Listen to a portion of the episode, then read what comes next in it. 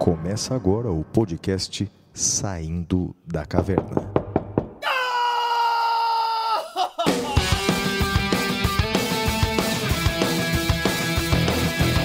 Com Guilherme Madeira, Fala galera, sejam bem-vindos, sejam bem-vindas.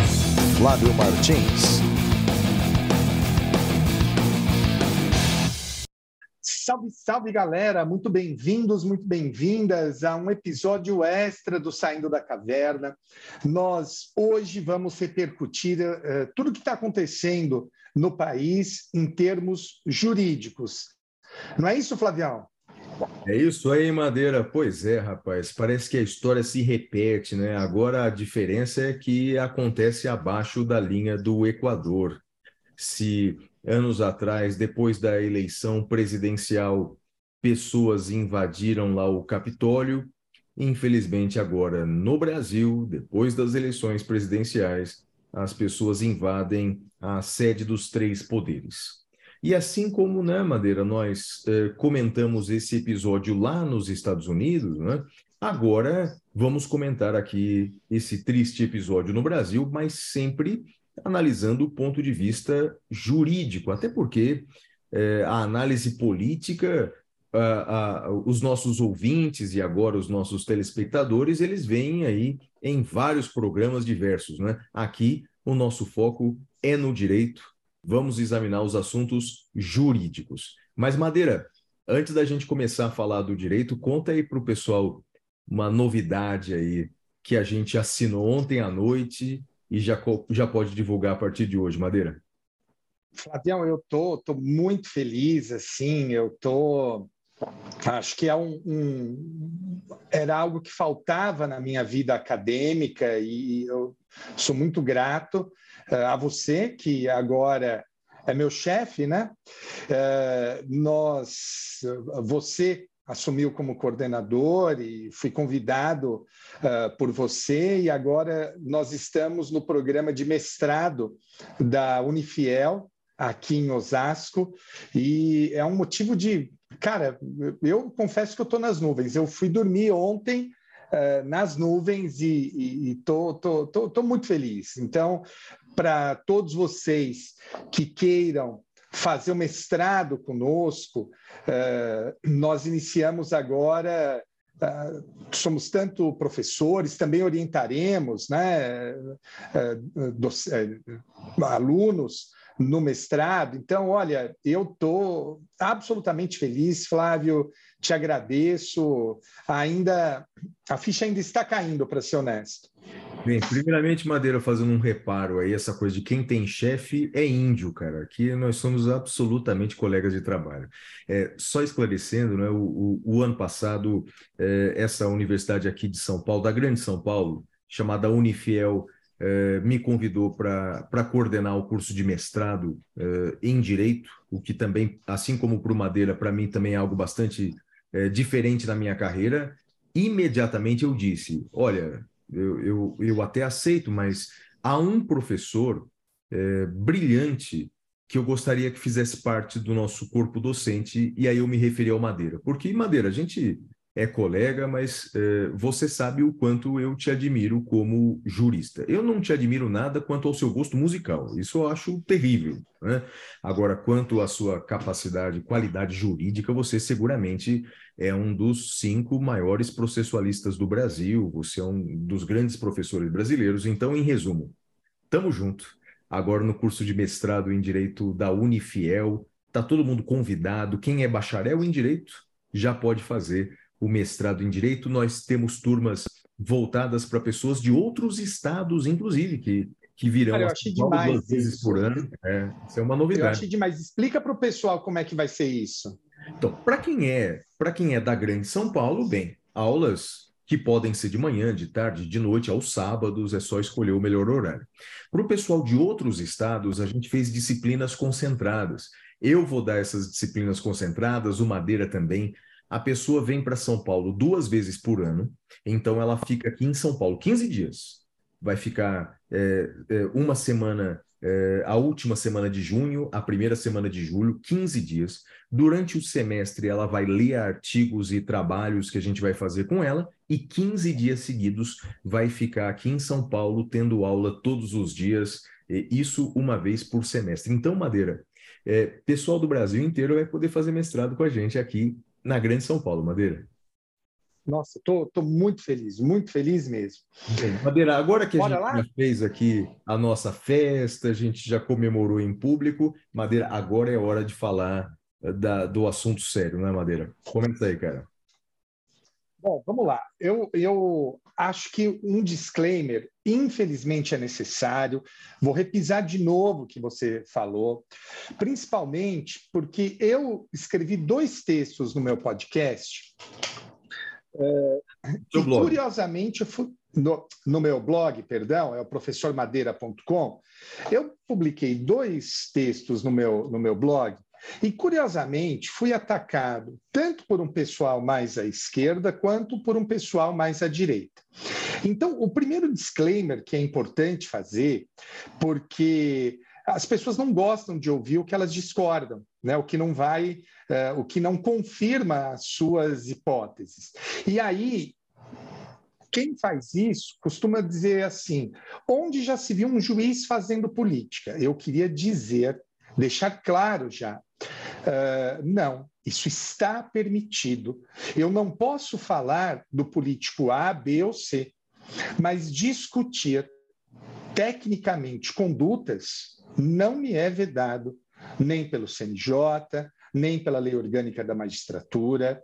Ah, eu sou mestre, doutor em Direito, sou professor e estou falando nessa qualidade. Então é importante deixar claro isso, ah, porque o pessoal adora falar. Ah, vou te representar no CNJ. Aliás, é um direito de petição. Mas já deixo claro: falar sobre tipificação, em tese, não é, é, não é vedado a nenhum magistrado. Ei, Madeira, segundo... posso te interromper? Posso te interromper? Eu te... ah, antes de você terminar o disclaimer, eu tenho aqui uma sequência de temas para a gente falar hoje, para ver se você concorda aqui na nossa pauta. Então, mas termina o seu disclaimer aí que eu falo dos, dos itens aqui. Vai lá. O segundo disclaimer que eu acho importante é que é, a gente não pode perder a questão do momento e a questão uh, das informações que vieram até nós.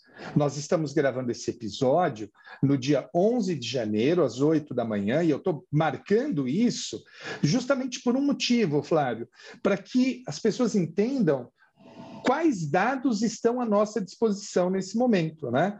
Uh, e a informação que nós temos é a informação que veio da imprensa, e mesmo assim, a gente não consegue ler tudo.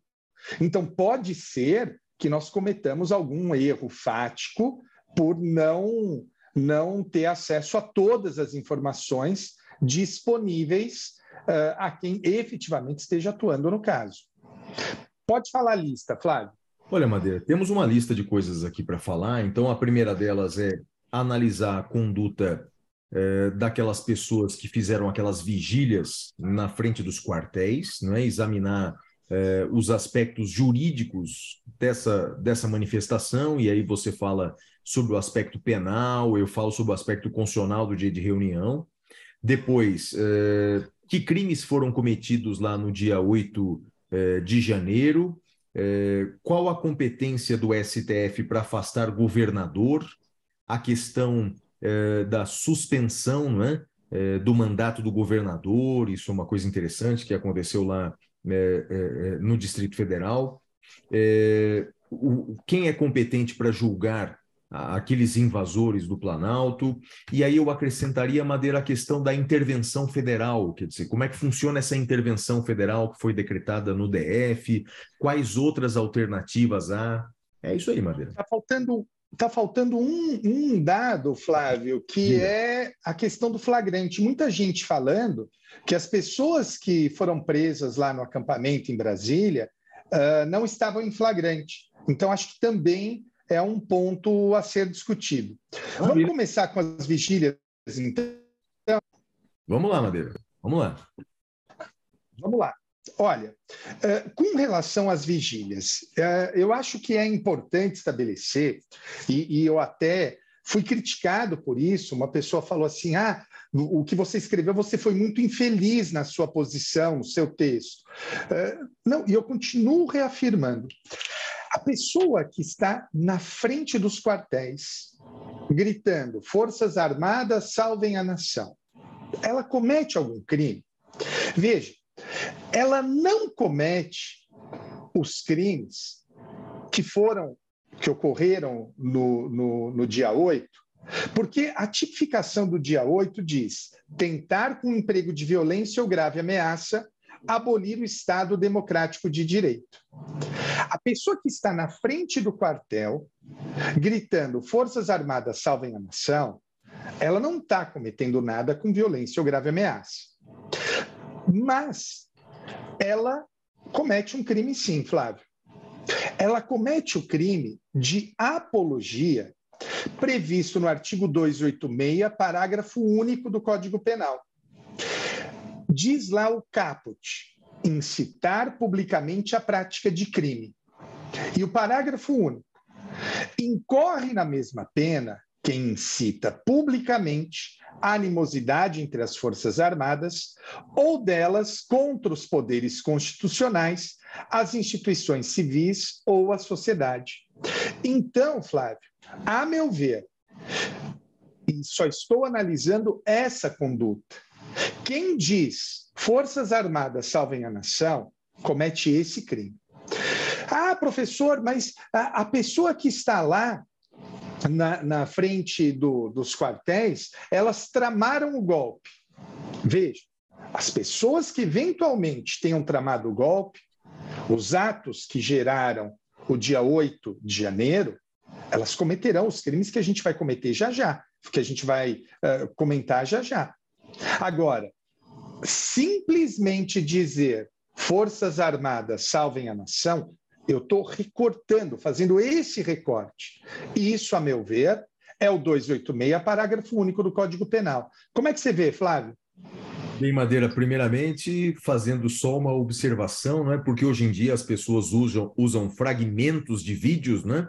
contra outros, é, a gente vai comentar os crimes, não, é? não cometer os crimes. Não é? é, do, do, da lei de, de, de, crimes contra o Estado Democrático de Direito. O crime que a gente comete aqui é só um mau gosto musical, Flávio. Ah, da sua parte, inclusive, Madeira. Ó, seguinte, uma coisa que eu achei legal é que a gente fez a pauta, mas a gente já não sabia a opinião do outro, né? Então isso é bacana. Eu estava ansioso para saber a sua opinião sobre isso. E olha, Madeira, de fato, é, eu concordo é, com você. Sob o ponto de vista constitucional, é, ir às ruas, ir na porta dos quartéis, dos circos, da Câmara de Vereadores, onde quer que você queira, é possível. É, é, é ir às ruas para se manifestar é plenamente possível, isso é um direito constitucional. A Constituição, no próprio artigo 5, inciso 16, prevê alguns, algumas limitações, a manifestação tem que ser sem armas, uh, tem que ter fins pacíficos, né? tem alguns requisitos lá. E um óbvio requisito é que essa reunião ela não pode uh, uh, defender a prática de crimes. É? veja, é possível até uma, uma reunião para defender a mudança da lei. Então, portanto, uma reunião, não, uma manifestação. Marcha da maconha, né? A marcha da maconha, ou então uma manifestação para mudar a lei eleitoral. Então, ou seja, é, é possível uma manifestação para mudança da lei. Né? Agora, não é possível uma manifestação pedindo a prática de um crime. Imagine é, uma, uma reunião na porta de uma igreja em que as pessoas pedem o assassinato do padre. Né? Então, essa reunião ela não é lícita. E aí, uma reunião na frente das Forças Armadas, pedindo que haja um golpe militar, isso é crime. Né? É, e o Madeira disse bem, quer dizer, não é necessariamente o crime de golpe de Estado previsto uh, no Código Penal, que, que, é um novo tipo penal, né? É, mas é o crime, sim, do artigo. Você falou 286, parágrafo único, não é, Madeira? Então, concordamos. 286, parágrafo único, é, é, é exatamente isso. Um, uma ressalva que eu faço, Madeira, não sei se você vai concordar comigo, é que, eventualmente, algumas das pessoas que ali estão podem não ser condenadas. As pessoas que foram presas, nem todos foram presos. Eu sei que aqui em São Paulo, por exemplo, capital, eh, as pessoas não foram presas.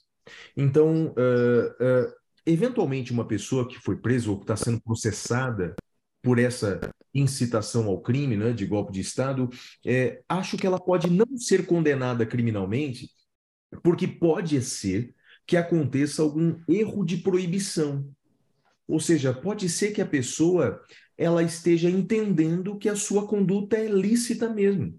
Ou seja, aquela pessoa mais incauta, né?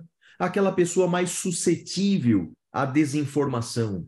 Imagine, o senhorzinho lá passou é, é, 60 dias ouvindo aquelas mesmas informações. Olha, a eleição foi fraudada, a eleição foi manipulada. O sujeito está ouvindo aquilo 60 dias sem parar, acredita plenamente nisso, Madeira. E há muitas pessoas que acreditam nisso. O sujeito está na porta do quartel achando que a conduta dele é lícita. É, então, a depender do caso, é, é possível que haja a incidência do erro de proibição que isenta o manifestante da pena. Mas isso a depender do caso. Mas que, em tese, o tipo penal uh, me parece cristalino, concordo contigo, Madeira. Pode ser também que não haja dolo, no sentido de que a pessoa gritava isso sem saber o que ela queria dizer com isso. Eu não descarto que a pessoa simplesmente estivesse dizendo Forças Armadas salvem a nação, sem entender o significado disso. Ela, uh, acho que a gente viu uh, tamanha variedade das pessoas na frente dos quartéis que eu não descarto essa possibilidade. Claro, tudo vai depender da investigação. Agora, Flávio, podemos passar para os eventos de domingo, do dia 8? Sim, podemos passar. Então, só para então fazer um resumo da nossa opinião, que nesse caso é, é convergente. É, o, o, é, ir à frente dos quartéis e pedir uma intervenção dos militares é, de forma ilegal, isso é, é, o crime do artigo 286, parágrafo único do Código Penal, que é muito claro, é cristalino, é transparente, mas nem todos os manifestantes respondem penalmente, de, depende de caso a caso, alguns cometeram talvez erro de tipo, ausência de dolo, erro de proibição, depende de cada caso. Não é? Vamos lá, Madeira, siga adiante. Bom, Flávio, Onde você estava quando aconteceu uh, o, o golpe no, no, domingo? Você estava fazendo o quê? Você acompanhou tudo ao vivo? Sim, eu estava levando, Madeira, meu filho eh, para fazer o vestibular. Meu filho está tá nessa fase, né? Eh, fazendo vestibulares, e eu estou levando ele eh, para fazer vários vestibulares, e ele estava fazendo um desses vestibulares no domingo. E aí, cara, fiquei um tempão ouvindo no rádio tudo o que estava acontecendo, né? Voltei aos primórdios, né? E estava lá ouvindo no rádio tudo, e ao chegar em casa eu ouvi, vi, vi tudo na, na televisão. Né? Então eu estava na estrada, Madeira eu estava aqui em casa e a minha ex-esposa me mandou um WhatsApp com um link e falou assim: Olha o que está acontecendo. Uh, tinha alguém lá de dentro do, do, do, Esse alguém, inclusive, já foi identificado, saiu já em reportagens até. Uh, e era uma pessoa que invadiu o Congresso, estava transmitindo no YouTube. E aí eu falei, Paula, que, que doideira, o que, que é isso? Ela falou, eles estão invadindo o Congresso. Então eu tava, eu comecei a ver antes das TVs transmitirem. Daí depois eu mudei para fiquei alternando entre CNN e Globo News, mas assim, eu assisti abismado tudo aquilo, né? O, o rapaz ele entrou no Congresso Nacional praticando esse puta desse crime, filmando e transmitido ao vivo, cara. Ou seja, isso me faz lembrar o seguinte, Madeira, ó, ninguém é obrigado a produzir prova contra si mesmo. Mas se você é meio trouxa, você pode produzir, né? É mais ou menos isso. É né? isso. É isso. Bom, vários, vários vídeos das pessoas se filmando lá dentro. Uh, então, e o, o Ministério da Justiça criou um e-mail para que sejam recebidas denúncias uh, das pessoas, enfim. Bom, Vamos lá. Quanto aos crimes cometidos no domingo, aí, Flávio, me parece que a gente vai ter um, um meio que um bingo do Código Penal. Né?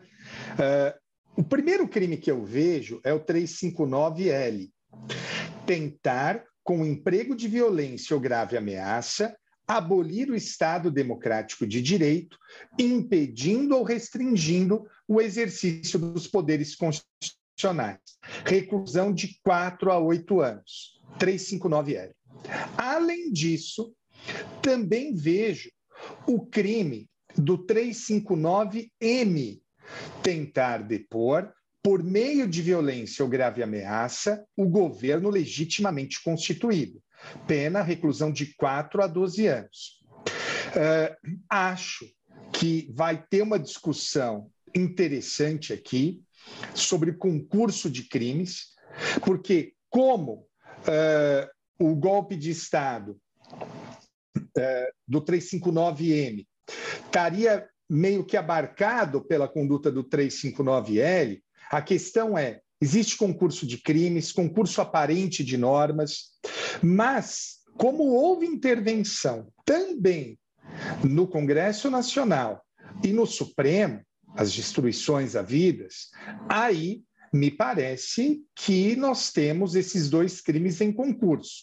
Resta saber se concurso formal, material, continuidade delitiva, vai ter uma discussão aí. Além disso, nós temos o crime de dano qualificado, porque o, o que foi feito lá, sim, em termos de patrimônio histórico e cultural, é algo sem. É, é, é, é incalculável, incalculável o dano ao patrimônio histórico e cultural. Flávio, também vejo lesão corporal naquele segurança do Supremo. Aí eu não sei qual a extensão da lesão corporal, se foi uma lesão corporal grave ou leve, que pegaram aquele cara, aquele segurança do Supremo que estava em cima de um cavalo. Aliás, bateram no cavalo. Acho que podemos ter ali também um crime ambiental de crueldade contra animal. Bateram no cavalo, cara, com uma barra de ferro. Assim, é, é impressionante. Agora, Flávio, não me parece que, do ponto de vista do direito penal, haja o crime de terrorismo.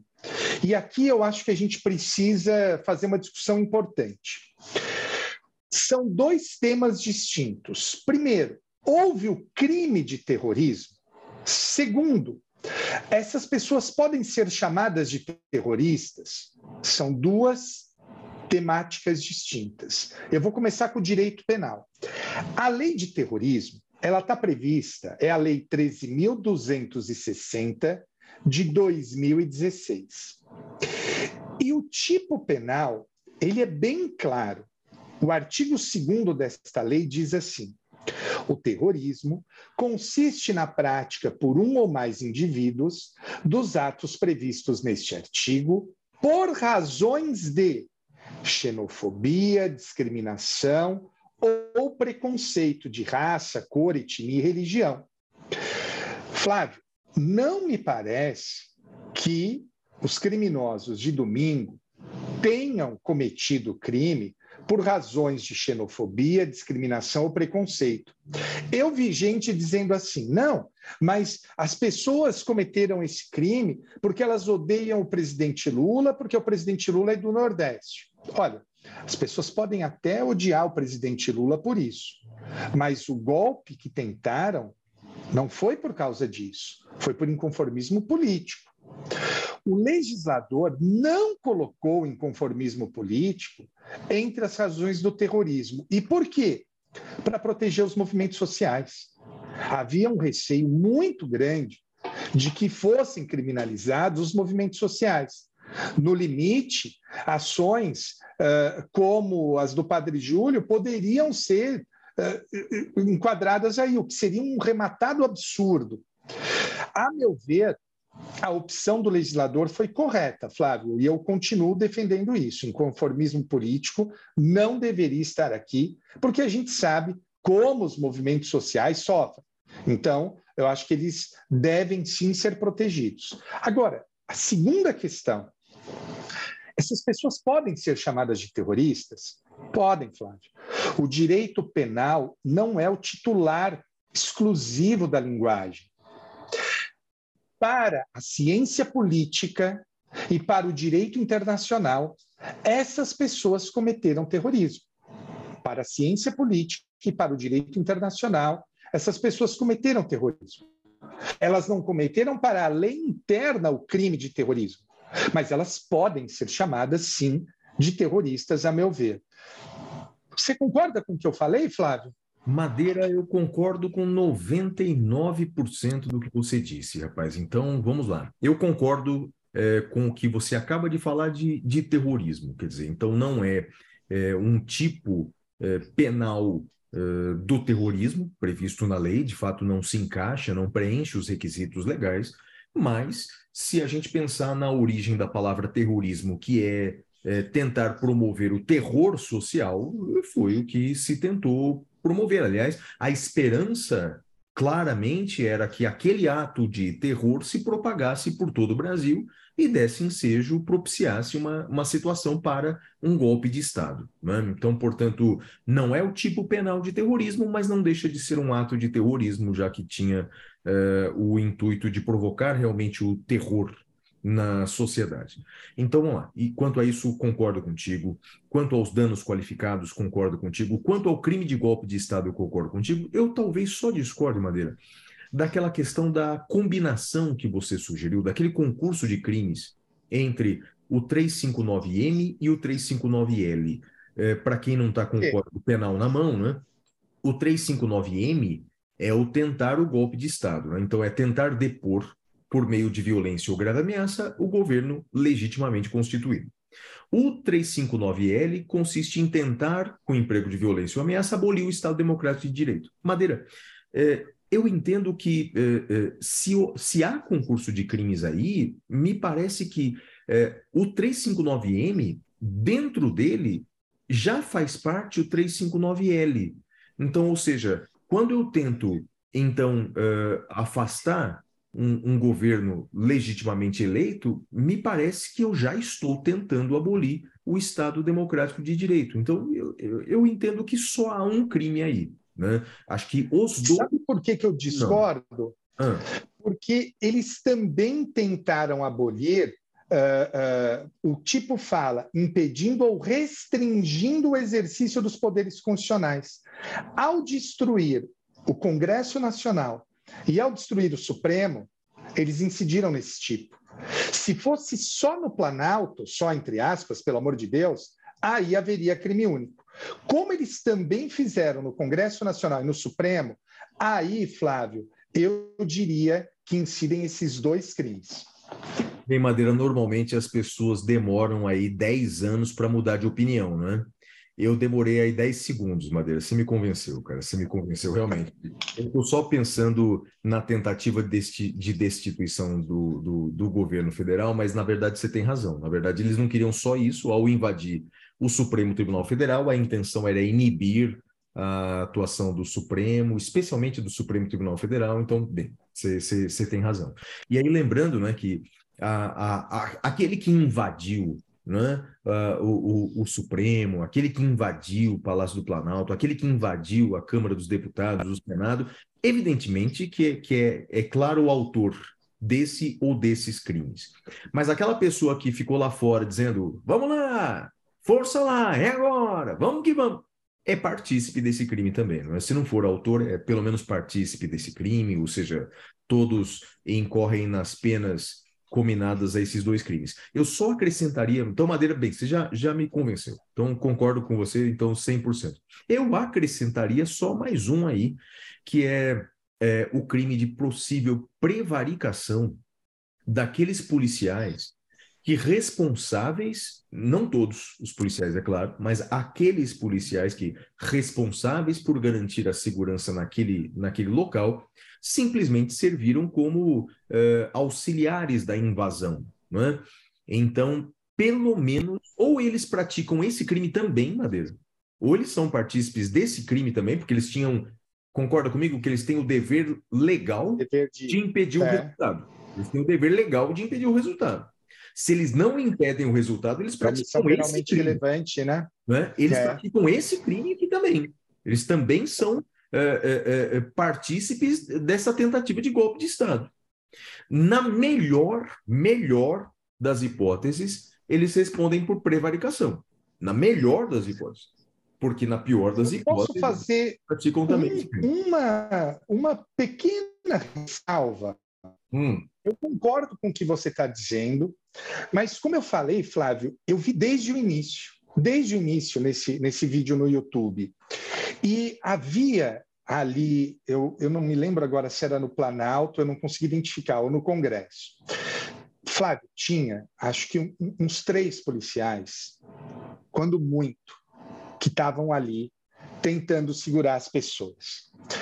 É, e as pessoas os afastaram, os empurraram, eles tentaram impedir.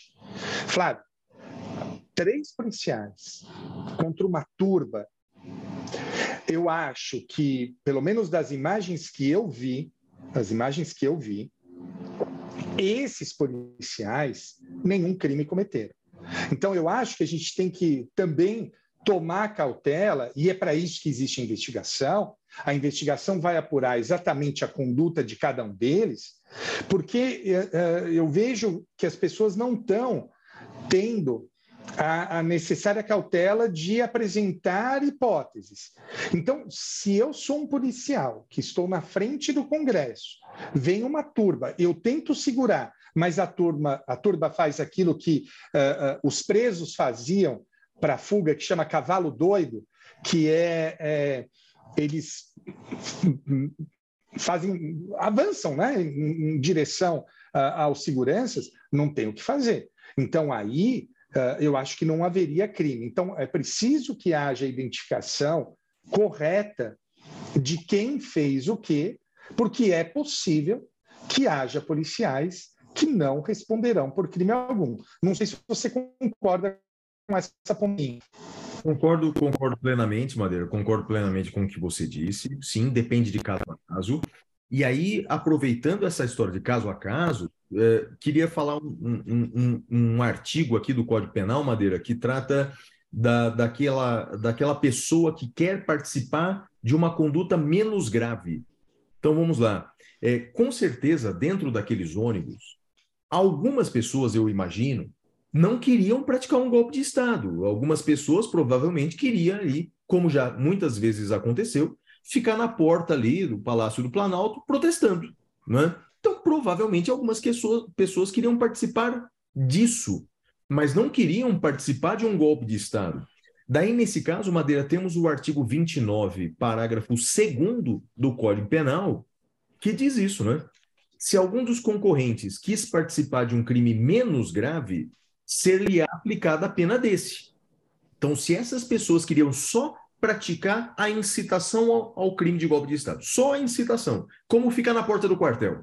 Forças Armadas salvem o Brasil. Se eles quisiam só participar disso, eles respondem pena pela desse, mas aumentada da metade, diz o código, se era previsível o resultado mais grave. Então, ou seja, depende também, não é, Madeira, de cada pessoa. Claramente, em Madeira, algumas pessoas já estavam preparadas para o embate. Tanto que algumas pessoas já foram lá com máscara de gás lacrimogênio. Sujeito que já vai com a máscara de gás lacrimogênio não está é, só planejando ajoelhar e rezar, né? Ele está imaginando o confronto. Então, certamente algumas pessoas já foram preparadas. Imagino que até muitos já foram preparados para esse tipo de invasão, para esse tipo de violência, para esse é, terrorismo, sob o ponto de vista etimológico. Mas algumas pessoas talvez não. Então, ou seja, a responsabilidade penal dependerá de caso a caso, tanto para o policial quanto para o indivíduo que invadiu ali ou, ou que estava ali nas, nas redondezas. Flávio, daí, é, concordo com você, concordo. Uh, só um detalhe, eu estou rindo aqui porque eu, eu, discutia isso com o Gustavo Junqueira, e Junqueira falou assim, Madeira, esse dispositivo do Código Penal só serve para a gente fazer dissertação de mestrado, tese de doutorado ou para cair em concurso, porque na vida real vai todo mundo uh, processado pelo mesmo crime. E é interessante porque daí as pessoas vão vendo o direito penal como ele é né, na, na, na vida cotidiana. Essas pequenas distinções uh, que são geram consequências muito severas acabam não acontecendo na vida cotidiana. Agora, vamos avançar. Nós tivemos a notícia de que as pessoas que foram presas no quartel, que estavam nos quartéis, foram todas presas em flagrante. E aí, a pergunta que se faz é o seguinte: é correta essa prisão? Flávio, acho que aqui uh, vale lembrar o que nós falamos já. Eu, eu não estou vendo há quanto tempo a gente está gravando, mas eu chuto que há uns 20 minutos a gente já falou disso, que é essas pessoas que estavam na frente dos quartéis gritando Forças Armadas salvem a nação, ou que estavam lá aplaudindo quem gritava isso, estão cometendo crime, estavam em flagrante sim, 286, parágrafo único, já falamos. Então, elas estavam sim em flagrante. Agora, pode o flagrante ser lavrado pelo crime, por esses crimes que a gente acabou de, de comentar? Pode. Olha, uh, me parece, de novo, que as pessoas estão tendo uma bela dose de realidade. Esses crimes, no, normalmente, por exemplo, quando tem uma turma que. E, e, uma das pessoas cometeu um furto ou cometeu um roubo. O que, que acontece? A polícia prende todo mundo e o flagrante é lavrado contra todo mundo por furto. E depois vai se investigar. É o correto? Não é o mais correto, mas é o que acontece. Desde quando, Madeira? Desde 1940 desde que o Código Penal é Código Penal, desde que o Código de Processo Penal é Código de Processo Penal. É feito isso e depois existe a investigação. Mas qual é o fumus comissi delicti para prender essas pessoas? Alegam que o fumus comissi delicti é estar no local do crime. Eu apoio isso? Não exatamente mas é meu dever dizer que é o que acontece normalmente. Eu vejo as pessoas falando: ah, mas que absurdo. É, mas não está sendo feito nada diferente do que é feito com quem é preso todos os dias no país. Aliás, aqui vem uma coisa interessante. Parte dessas pessoas que foi presa é contra audiência de custódia, é contra direito de defesa, diz que bandido bom é bandido morto.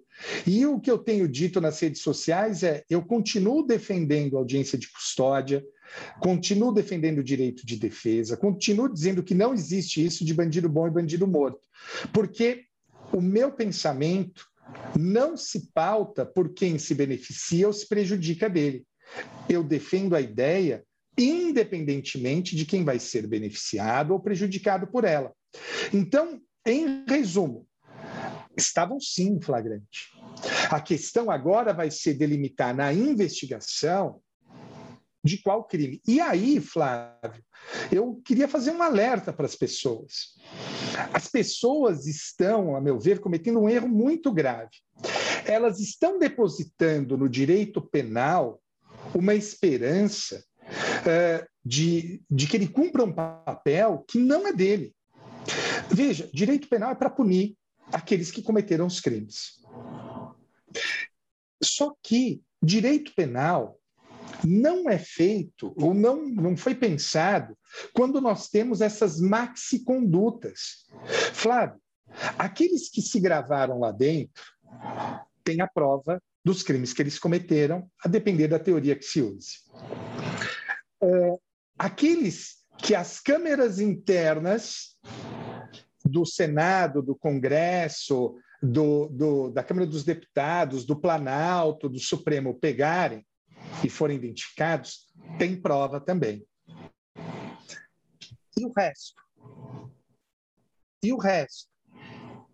Boa parte dessas pessoas não vai ser punida porque dificilmente vai se conseguir identificar o que elas fizeram. Nós estamos falando aqui a todo momento de identificar as condutas, mas a menos que haja a correta identificação, elas não vão ser condenadas, não vão ser, talvez não sejam sequer processadas. E eu estou dizendo isso, e vale de novo o alerta. Isso é um problema do direito penal desde sempre a prova da prática criminosa. Então, como identificar? Se não tiver identificação, essas pessoas serão absolvidas. E não é papel do direito penal pacificar a nação. Não é. O direito, o papel do direito penal é punir golpista. Pacificar a nação não. Pacificar a nação não é função do direito penal. Madeira, como é que a gente vai pacificar a nação? Eu não sei. Eu não sei. Mas eu sei que eu não devo esperar isso do direito penal. O que, que você acha, Flávio? Vamos lá, Madeira. Primeiro, deixa eu entender uma posição sua. Você entende que as pessoas uh, que estavam, por exemplo, na porta do quartel em Belém do Pará, deveria ser presa em flagrante por tentativa de golpe de Estado? Depois não, de... não, não, as pessoas não. lá em Brasília, né? Veja, não, não. As pessoas que estavam em Belém do Pará, em São Paulo, sei lá onde for, hum. elas já estavam cometendo o crime do 286, parágrafo único, que a gente okay. já tinha conversado. Eu concordo, concordo. Ok? Mas daí você As falou... pessoas que hum. estavam em Brasília ah. foram presas Uh, e elas foram presas pelo golpe de Estado, ah, porque é isso que acontece diariamente não, não, não, com entendi, direito penal. Não, não, aqui eu estava na dúvida, Madeira, que quando você falou isso, é, é, se referindo a pessoas de outros estados, de outros lugares. Não, não, não. Então, não, não, não, Então, concordo contigo. Quem está na porta do quartel pedindo um golpe de Estado está praticando a incitação ao crime de golpe de Estado, só o 286. Né? Agora, as pessoas ali em Brasília, sim, estão é, naquele contexto fático é, desse crime. Então, concordo. Quanto e olha, só para deixar claro, eu tenho aqui críticas a essa ideia de prender todo mundo que lá está. Mas eu foi o que eu falei. Por mais que eu tenha críticas, não foi feito nada diferente do que é cotidianamente feito no país. Sim. Só que agora, agora concordo. só é. isso. Não, perfeito. E também quanto à responsabilização penal, concordo com tudo que você disse, tem que analisar caso a caso, todos têm direito à ampla defesa, têm direito à produção de provas, mas também, Madeira, eu entendo que mesmo que haja, não haja, não haja uma prova inequívoca de que a pessoa, por exemplo, depredou o patrimônio público, somente estar subindo a rampa do Planalto, portanto, invadindo os poderes, somente está ali, invadindo eh, o STF, havendo provas dessa tentativa de invasão, já faz dele é, é, autor dessa, dessa prática. O tipo penal é um tipo formal, não é?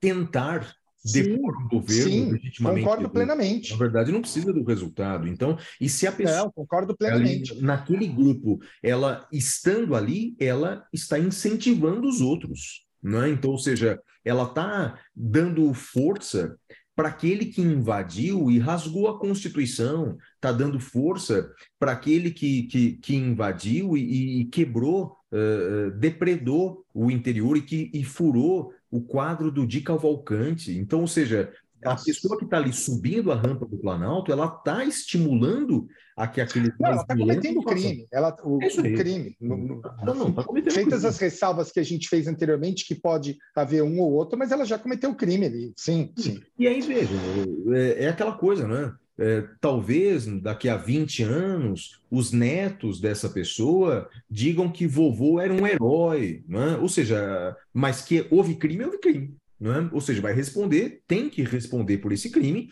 Agora, como ele vai analisar isso no futuro, ele pode se arrepender, ele pode se sentir um herói, pode se sentir um mártir, isso cada um é, interpreta como quiser. Mas que houve a prática de crime, é, houve a prática de crime e devem ser responsabilizados, sim, Madeira. Agora, uma coisa que as pessoas estão discutindo é a questão da competência, né? Questão da competência. Flávio, é, Dois motivos justificam a competência do Supremo. Primeiro, o inquérito dos atos antidemocráticos. Mas há um segundo motivo, e agora eu não tenho dúvida da correta aplicação dele. Flávio, o regimento interno do Supremo diz que será competente lá para julgar quando o crime foi praticado nas dependências do Supremo. Flávio, eles destruíram o plenário do Supremo. Então, me parece clara agora a competência do Supremo por esses dois motivos.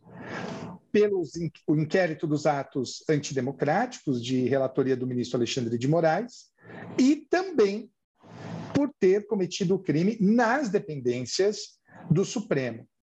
E aí, eu quero entrar na, na questão da competência para afastar o governador. Veja, é, eu vi muita gente questionando duas coisas. Primeiro, pode o judiciário afastar governador? Segundo, pode é, o Supremo fazer isso? Não deveria ser o STJ? Então, eu quero falar dessas duas coisas, Flávio, e daí eu abro para você. Primeiro, o Supremo pode afastar, sim, governador, prefeito, deputado. Não é a primeira vez que acontece. Eu me lembro que já foi afastado o deputado Eduardo Cunha. Lembra? Deputado Aécio Neves já foi afastado. Entre tantos outros.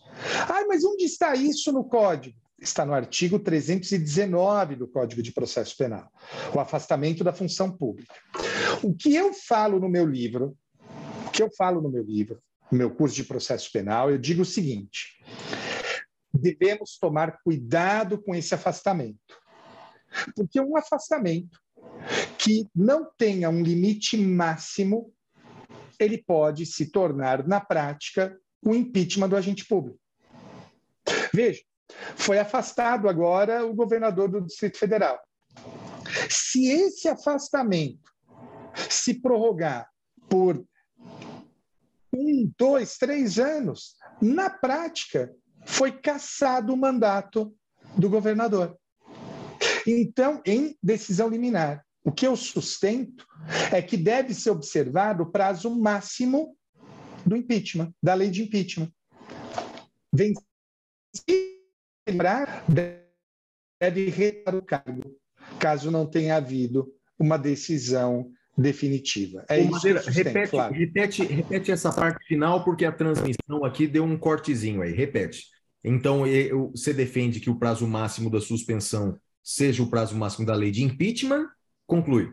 Eu defendo, Flávio, que o prazo máximo do afastamento seja o da lei de impeachment e, uma vez vencido este prazo, ele deve retomar a sua função. Flávio, o que, que você acha? Perfeito. Vamos lá, Madeira. Então, sobre esse tema que também tem a ver com o direito constitucional, né? Tem muito a ver com o direito constitucional. Primeiro, é possível o Poder Judiciário afastar essas autoridades legalmente? É possível? É, é possível. Né? Aplica-se aí as, as chamadas medidas cautelares diversas da prisão. Uma delas é a suspensão da a função pública e que vem sendo aplicada para uh, uh, pessoas ocupantes de cargos eletivos. Em se tratando de governador, uh, recentemente foram suspensos dois governadores, Wilson Witzel, no Rio de Janeiro, pelo STJ, e o governador do Tocantins, que também foi suspenso pelo STJ, isso nos, nos anos recentes. Né? É, quanto ao prazo, Madeira, o STJ, que já fez isso duas vezes, então tem jurisprudência no STJ, né? Então o STJ entende que sim, tem que ser fixado um prazo dessa suspensão.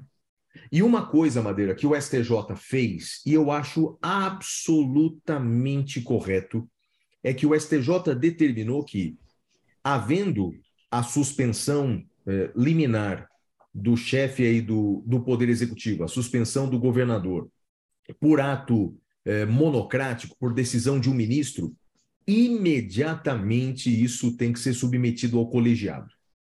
Essa é uma regra criada pelo STJ. O STJ criou essa regra. Por que, Madeira? Para compatibilizar não é? É, o interesse público daquela persecução penal e aquela, o interesse tutelado por aquela medida cautelar, mas também o princípio democrático. Porque você está aí por um ato do Poder Judiciário suspendendo o mandato de uma pessoa eleita por milhões. Então, o STJ, que já tem esse precedente, criou essa regra que antes era uma regra só implícita, né? É, já, já era uma praxe dentro do STJ. Então, suspendeu o governador, submete ao pleno, submete ao pleno. Bem, essa regra não é obrigatória, então, quer dizer, não, não houve ainda lá no STF, e talvez nem haja no STF, a remessa dessa decisão ao, pleno. Mas eu defendo no meu livro, viu, Madeira? É, no meu curso de Direito Constitucional, eu defendo que isso se torne uma mudança legal, ou seja, que na lei fique previsto isso, que a suspensão uh, de mandatos eletivos por decisão judicial aí no, no processo penal ou na investigação criminal, ela, se for por ato monocrático, que seja submetida imediatamente ao pleno, Madeira. Isso não está na lei, mas eu defendo que esteja. Não sei se você concorda. Duas coisas. Uh, a ministra Rosa Weber, e todos sabem do meu apreço e admiração por ela, eu, eu sou fã da ministra Rosa. Uh, a ministra Rosa Weber propôs uma mudança regimental. Eu não sei se já foi aprovada, eu tenho quase certeza que já foi aprovada, ou está uh, para ser aprovada, justamente nessa linha, de que esse tipo de decisão deve ser submetido imediatamente ao plenário. Então, uh, se já foi aprovada, imagino que vai ser, vai ser uh, colocado para julgamento do plenário. E só faltou eu explicar a questão do Supremo, se o Supremo poderia determinar esse afastamento. Só para ficar claro, poderia sim, justamente por conta da conexão dos atos com o inquérito dos atos antidemocráticos. O que vai gerar uma discussão é saber se essa conexão vai justificar o processo lá no Supremo ou se o Supremo vai fazer como tem feito, determinar a remessa para o STJ, como o Supremo tem feito nos outros casos, remessa para o primeiro grau. Então, isso é algo que ainda não está claro do que irá ocorrer, mas que o Supremo poderia ter dado essa decisão, poderia, Flávio. Sim, e só para concluir esse assunto, Madeira, queria acrescentar que, já que você tocou nesse assunto de que pode suspender deputado e falou mandato do deputado e falou do Eduardo Cunha, queria fazer uma observação aí para os ouvintes e telespectadores que, nesse caso, o STF criou aí é, uma ressalva, criou aí é, uma, uma espécie de um procedimento um pouco diferente, em que o Supremo decidiu que, aplicando uma medida cautelar como essa, tem que comunicar imediatamente à Casa Parlamentar que vai deliberar sobre essa medida no prazo de 24 horas. Não é? Eu acho que está certa a decisão do Supremo. Ah, então aí a gente discorda, Madeira. Eu acho. A gente que... discorda. A, a gente, gente discorda. É, não, a gente já falou Ele disso outras vezes, continuamos A questão do flagrante, né? Ele aplicou a questão do flagrante ao Supremo. Isso, exatamente. É que só que são coisas diferentes, não é? Então, portanto, fez-se uma analogia entre coisas muito diferentes. Então, só para o ouvinte entender a nossa divergência aqui. Eu entendo que o judiciário pode, em casos excepcionais, ele pode suspender o mandato do governador. Eu entendo que também poderia suspender o mandato do deputado, né? se isso for necessário, né? se, se for necessário suspender o mandato dele para evitar a prática de crimes e, e, e, e tudo mais. Eu discordo de que só para deputado federal ou para senador é, tem que submeter isso ao plenário da casa. É, o, estão aplicando, por analogia, o artigo 53 da Constituição Federal, que trata da prisão em flagrante são coisas diferentes, né? Então, eu, eu, eu discordo do Madeira, mas é bom que o ouvinte saiba aí né, dessa diferença entre suspender o prefeito, o governador, e suspender é, o deputado. O procedimento é um pouco Sim. diferente. Fábio, acho que só está faltando do que a gente pontuou falar da intervenção, né? Eu acho que é isso, né, Madeira? Intervenção federal. Tem outra coisa no roteiro ou não? É intervenção, né? Não, processo penal era isso que eu tinha colocado. Então vamos lá, Madeira. Então, basicamente é o seguinte: é, responsável pela segurança pública, responsável pela segurança pública é o Estado, dos entes federativos, quem é responsável principal pela segurança pública é o Estado. Embora também a Polícia Federal também exerça algumas atividades de polícia de segurança, mas a, a responsável principal pela segurança pública é a Polícia Militar, o, os estados. Todavia, Madeira, a Constituição brasileira ela prevê alguns institutos e a lei brasileira prevê alguns institutos em casos de instabilidade. Então, havendo uma certa instabilidade institucional, alguns institutos, alguns instrumentos podem ser utilizados. Vamos lá. Tem instrumentos mais leves, tem instrumentos mais graves. Um instrumento mais leve é que a União ela pode chamar para a atuação a Força Nacional de Segurança. Então, tem no Brasil uma Força Nacional de Segurança, composta por policiais de vários estados, né, e que servem exatamente para certos momentos, né, atuam em determinados momentos pontuais, em determinados lugares, a pedido da União. Parece, viu, Madeira, que essa Força Nacional de Segurança ela foi acionada pelo Ministério da Justiça, mas ela é muito é, é pouco estruturada ainda. Então, ou seja, ela, somente ela, não seria capaz de conter essa turba toda, essa instabilidade toda gerada agora nos últimos dias. Então, bem, mas esse é um instrumento e vale a pena, então, não é, Madeira, a gente é, pensar e o Estado, o governo, pensar em remodelar, em reequipar, em ampliar essa Força Nacional de Segurança, que é, é, é muito importante nesses determinados momentos pontuais é, em que, num determinado lugar do país, seja necessário uma atuação além da Polícia Militar. É, outra coisa possível, Madeira, que as pessoas repetem a exaustão, a chamada GLO, Garantia da Lei e da Ordem, é o seguinte: isso está na lei, Madeira, isso está na lei. Né? O artigo 142 da Constituição, o aclamado centro artigo 142 da Constituição, ele fala que as Forças Armadas podem auxiliar na garantia da lei e da ordem. Uh, mas como é que funciona isso, Madeira? Garantia da lei e da ordem? Isso está na lei, na lei complementar uh, que regula o artigo 142. Funciona assim. Quando o governador do estado declara que a, a polícia militar, que as forças de segurança pública não são capazes, não estão conseguindo combater a, aquela criminalidade, não, não são capazes de conter o problema, ele declara isso formalmente, e o presidente da República aciona as Forças Armadas para auxiliarem na segurança pública. Isso já aconteceu no Rio de Janeiro várias vezes o governador declarando, dizendo: olha, não estamos conseguindo conter, e aí peço ajuda da União. Aí o presidente da República manda lá para as favelas do Rio soldados do Exército, já aconteceu muitas vezes. Isso é a chamada GLO, essa é a garantia da lei e da ordem, prevista aí é, na Constituição, artigo 142, e regulamentada pela lei complementar, Madeira. Isso também é possível. Então, ó, é possível Força Nacional de Segurança, é possível pedir o auxílio das Forças Armadas quando há declaração formal do governador é, dizendo que não é capaz de combater aqueles fatos. E outra medida, essa já mais amarga, é a intervenção federal, Madeira. Intervenção federal. Intervenção é retirar a autonomia, no todo ou em parte, do ente federativo. Então, é tirar a autonomia do Distrito Federal autonomia, inclusive, para cuidar da segurança pública, retirar essa autonomia no todo ou em parte. Nesse caso, foi retirada em parte. Foi retirada só a competência do Distrito Federal para cuidar da segurança pública.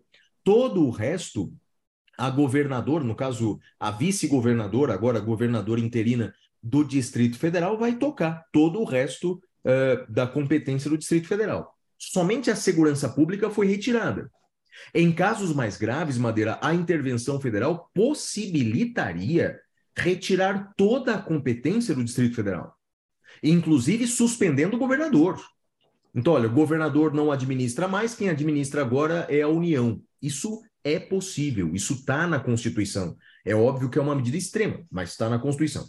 O que vem acontecendo, aconteceu na intervenção do Rio de Janeiro, aconteceu agora na intervenção do DF, foi só uma intervenção parcial parte da, da competência foi retirada. Algumas coisas pontuais, viu, Madeira, sobre o aspecto legal da intervenção. Está no artigo 34 da Constituição, a competência do presidente por meio de decreto de intervenção. Esse decreto tem que ser submetido imediatamente ao Congresso Nacional. O Congresso vota primeiro na Câmara dos Deputados, depois no Senado Federal. A votação é já por foi aprovado, né? Já foi votado, já. Já, já foi aprovado. Votado, já foi votado. também... Ontem, salvo engano. Foi. Ontem, dia razão. 10. Tem razão, tem razão. Já foi votado tanto na Câmara quanto no Senado. Se o Congresso aprova, a intervenção permanece. Se o Congresso rejeita, a intervenção cessa. A votação se dá por maioria simples ou maioria relativa e uh, uh, o ato chama decreto legislativo. Então, é um decreto legislativo do Congresso aprovando o decreto do presidente. Tem um detalhe interessante, Madeira, tem pouca gente falando. A Constituição brasileira diz que para decretar a intervenção federal tem que ser ouvido o Conselho da República e o Conselho de Defesa Nacional. Está escrito isso na Constituição para ser decretada a intervenção, tem que ser ouvido o Conselho da República e o Conselho de Defesa Nacional. São dois órgãos de consulta do presidente. Estão no artigo 89 e 90 da Constituição. É, é, é uma manifestação apenas consultiva, é apenas um palpite. Mas a Constituição diz que eles devem ser ouvidos. Ocorre que, Madeira, na intervenção lá do Rio de Janeiro, do Michel Temer, esses conselhos não foram ouvidos antes. Na intervenção agora do Distrito Federal, esses conselhos não foram ouvidos novamente. Na intervenção do Rio de Janeiro, o STF foi uma decisão do ex-ministro Celso de Mello, disse que eh, não era obrigatória, podia ouvir depois, né? E me parece que já virou jurisprudência do STF. Madeira, eu não vejo essa tendência com bons olhos. Eu não vejo essa tendência. É, eu, eu entendo que devem ser ouvidos, sim o Conselho da República e Defesa Nacional. Em casos extremos, eles podem ser ouvidos depois. Eles podem ser ouvidos depois, mas que sejam ouvidos. Sabe por que, que eu faço questão disso e falo disso no meu livro, Madeira? Porque esse é um pequeno ar democrático dado à intervenção. Nesse Conselho da República, por exemplo, Madeira, tem lá a presença de seis cidadãos brasileiros. Seis cidadãos brasileiros natos. De alguma maneira, é uma forma de ouvir a sociedade, por meio de um órgão que tem participação democrática. Então, Madeira, eu não acho frescura, como a maioria acha. Ah, Conselho da República, nem sei o que é isso, vai ouvir esse negócio. Eu não acho frescura. Eu acho que uh, a, a Constituição ela tem que ser respeitada, até mesmo nesses dispositivos que aparentemente não têm tanta importância. Viu, Madeira? Então, uh, eu discordo da maioria. Eu acho que tem que ouvir, sim. O, o Congresso aprovou? Ok. Mas vamos cumprir a Constituição um pouquinho, de vez em quando, nesse país? Então vamos ouvir o Conselho da República, o Conselho de Defesa Nacional, sem, nem que seja depois. Mas vamos ouvir a opinião desses dois órgãos, Madeira. Olha, Flávio, eu fiquei pensando aqui no que você estava falando, né? É, eu acho que os eventos do dia 8 de janeiro são daqueles eventos excepcionais que justificam a oitiva a posteriori, né? Concordo. concordo. É, mas aí a gente tem um, um, um, problema, porque, veja, é um evento gravíssimo, urgente, o presidente decretou, precisava decretar, só que eu acho que é mais democrático ouvir o, que, o, que o Congresso decida logo.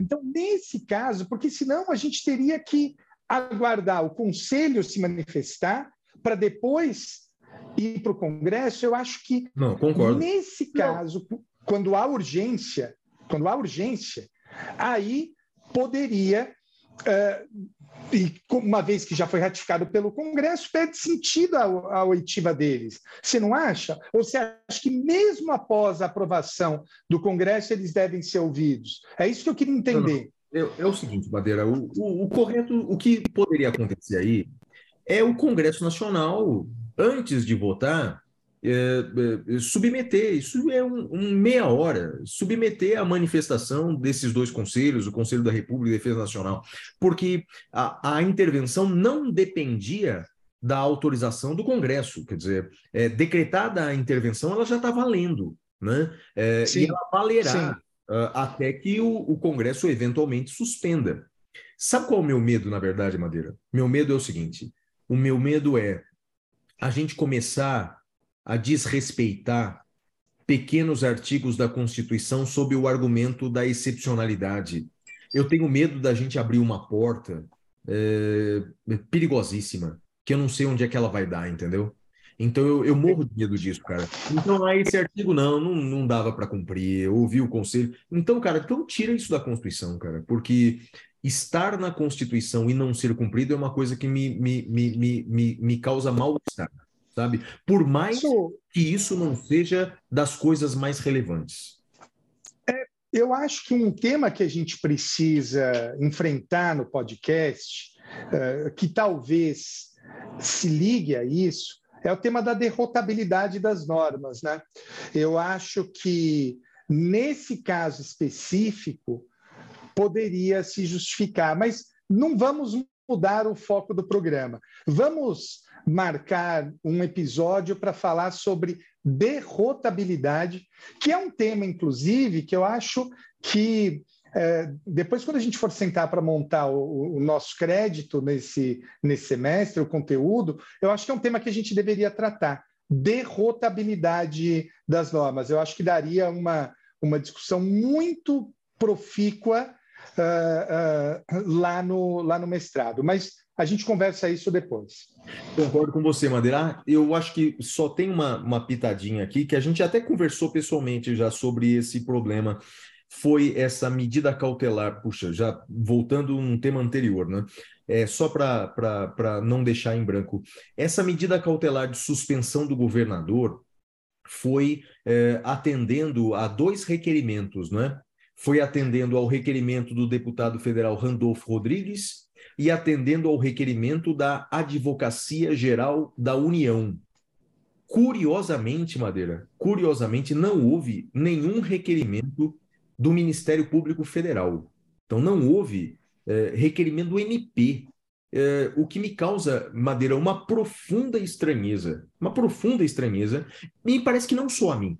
Me parece que há centenas de procuradores federais que, nessa semana, fizeram um requerimento ao Procurador-Geral da República, né, solicitando que ele tomasse providências.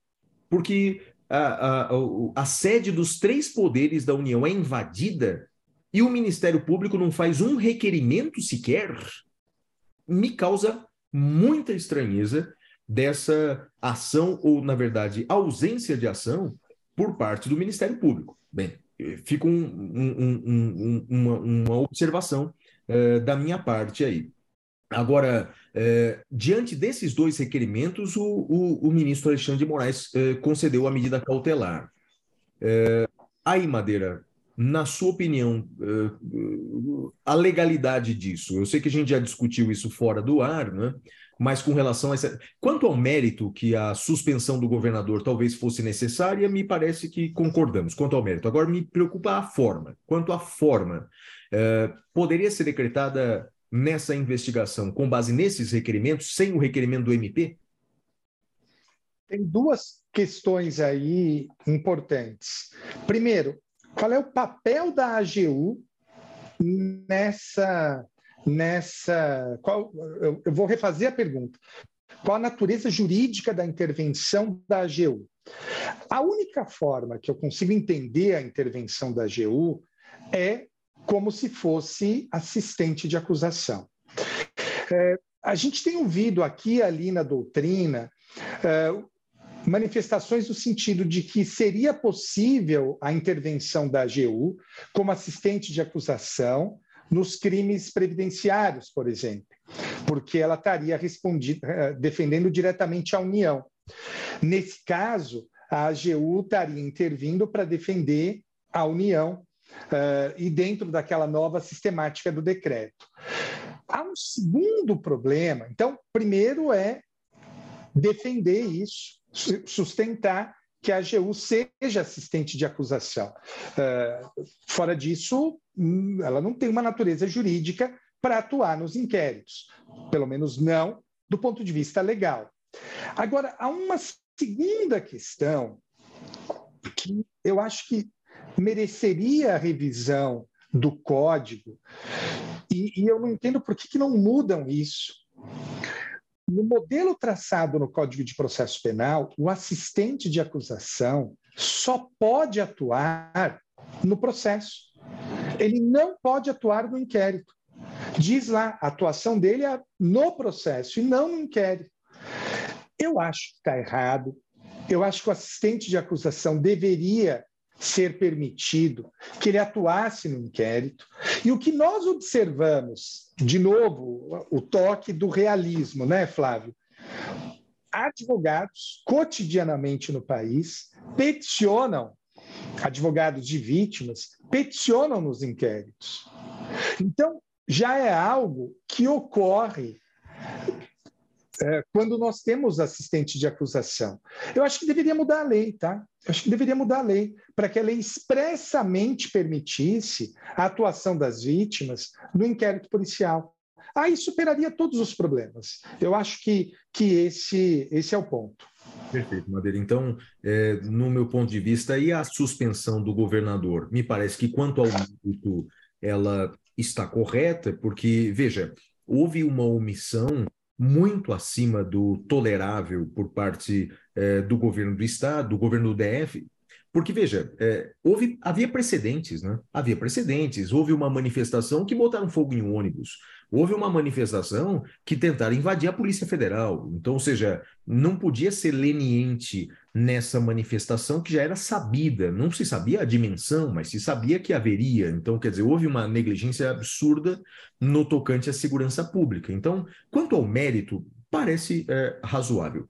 Quanto à competência do judiciário de suspender, a gente também viu que é possível. Quanto à competência, nesse caso, ser do STF, também vimos que é possível. Eu só tenho dúvidas, Madeira, sobre o aspecto formal dessa suspensão, dessa medida cautelar, que, segundo o texto eh, estrito do artigo 282, depende de uh, requerimento do Ministério Público ou uh, pedido da autoridade policial.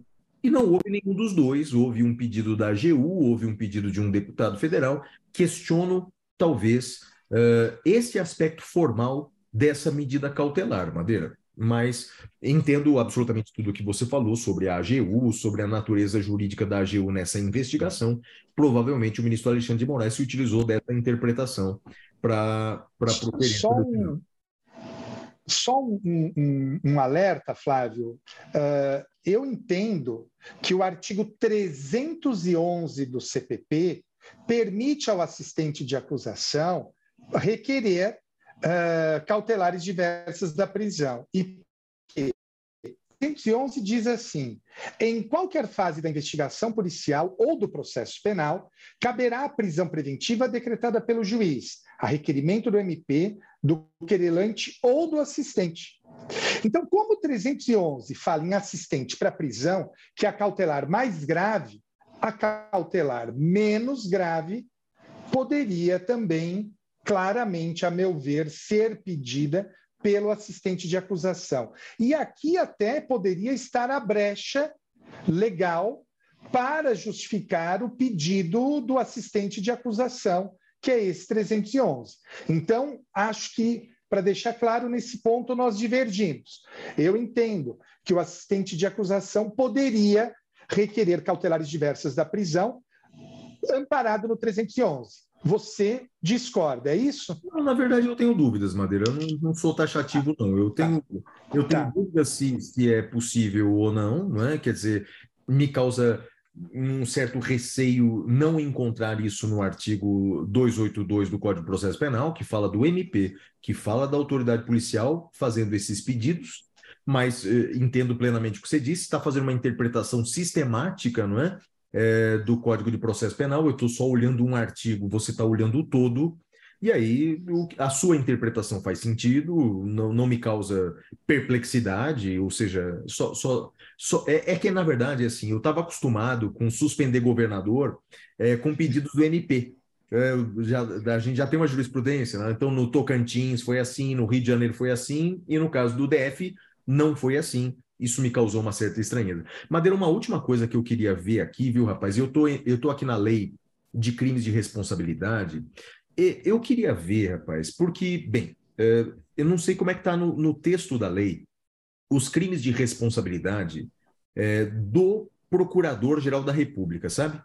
Porque, Madeira, me, tá me parecendo, rapaz, é, na minha lembrança da lei de crime de responsabilidade, que é a lei 1079 de 50, é, que essa omissão diante desse cenário me parece, na minha lembrança da lei, eu estou tentando encontrar aqui o artigo, viu, Madeira? Mas me parece ser é, crime de responsabilidade é, do Procurador-Geral da República, Madeira. Você tem alguma opinião aí sobre isso, enquanto eu aqui pesquiso aqui a lei ou não? Flávio, vai pesquisando a lei. Uh, eu acho, eu, eu, eu não, não estudei esse tema, não conheço, então vai dando uma olhada aí, mas pronto, pronto, o achei. que eu acho. Já achei, Madeira. Já achei. Posso falar? Então, vamos lá, vamos lá. Aqui, não, antes, deixa eu só fazer vai, uma vai, ponderação, que é a seguinte: lá, lá. eu acho que a gente precisa repensar uh, uh, poderes uh, individuais. Então, acho que o procurador-geral, seja da República, seja de Justiça, ele tem muitos poderes, e eu acho que precisam esses poderes serem diluídos pelo colegiado, né? então, pelo Conselho de Procuradores, mas isso demanda uma mudança na lei. Agora, pode falar aí, o que, que você achou? Ah, Qual então, é o artigo então, para olhar aqui? A, a minha, artigo 40. Artigo 40 é, da Lei 1079 de 50, que trata dos crimes de responsabilidade dessas autoridades. Então, a minha lembrança estava certa, viu, Madeira? Porque, ó, artigo 40 dessa lei. São crimes de responsabilidade do Procurador-Geral da República. Número 3, ser patentemente desidioso no cumprimento de suas atribuições. Ser desidioso no cumprimento de suas atribuições é, a crítica que farei é uma crítica republicana, não é nenhuma é, ofensa pessoal. Me parece que quando é, os, o, o, a sede dos três poderes é sem analisar o passado, não quero examinar o passado recente daquilo que pode ser ação ou omissão do Procurador-Geral da República. Quero examinar esse caso. É, o Ministério Público não agir nesse caso imediatamente, ou seja, é, tivemos, Madeira, um requerimento da Advocacia Geral da União, tivemos requerimento de parlamentar, mas não tivemos requerimento do Ministério Público, né? cuja função essencial está prevista na Constituição, no artigo 129, o Ministério Público nada faz, nada age, nada requer naquele dia fatídico. Me parece ser uma, uma desídia muito grave a ponto de configurar crime de responsabilidade. Ocorre que, claro, essa lei de crime de responsabilidade ela traz esses tipos muito difusos que permitem uma interpretação muito elástica. Então, o que para mim parece ser crime de responsabilidade do Procurador-Geral da República, para outras pessoas não vai parecer que é. Né? Mas, mas para mim é sim, é um terrível crime de responsabilidade do Procurador-Geral da República e eu lamento em nome aí do Ministério Público Federal, Ministério Público da União, mas me parece que sim, um crime da sua chefia. Eu acho que precisa ver, Flávio, exatamente uh, o, o, que, que, o que, que foi feito. Né? Eu acho que, de novo, olhar individualmente um ato nesse caso, não sei, não sei se houve uma, uma manifestação em outro sentido, eu não sei se houve a determinação de instalação de outros procedimentos, outros protocolados. Então, acho que uh, fica difícil avaliar sem ter uma, uma melhor compreensão do todo aí. Tá certo. Uma, uma, uma, visão mais, mais ponderada. Eu, uma posição mais figadal, como se dizia antigamente. Você, uma posição mais ponderada, tá certo. É bom, é, esse diálogo é bom por causa disso. Madeira? Você sabe que eu acho que tem, tem uma coisa, e, e, e que eu, olhando agora, me ocorreu, e, e, acho que a gente deveria manter isso nos próximos episódios. Se eu não estou enganado, no episódio anterior, primeiro do YouTube, você estava de camiseta preta e eu de camiseta branca. E acho que agora também, né? Quer dizer, acho não, agora sim, estamos. Eu só não tenho certeza se no anterior, porque eu acho que isso reflete muito também da nossa personalidade, né? Pode ser, Madeira, pode ser. Eu não tinha pensado nisso, não, rapaz, mas pode ser, pode ser. E é provável, viu, Madeira, que na maioria dos episódios eu vou estar com camiseta preta, porque eu tenho umas 200 camisetas pretas diferentes. Então é possível que a probabilidade. Eu, tenho, eu, eu, compro de lote camiseta branca da Erin, que eu adoro. Então, então... E eu com as camisetas pretas. Então a probabilidade é muito grande de que o look se repita, viu, Madeira? É isso. Você é o Darth Vader e eu sou o Luke, né? Ou é eu sou a Princesa Leia. Então, I'm your father. I'm your father, então, rapaz. Não! É isso aí. Madeira, esse foi o episódio extra, né, cara? É isso aí, galera. A gente volta no final de janeiro, né, Flávio? Final de janeiro estamos de volta, Madeira. Tchau, tchau. Tchau. Saindo da caverna.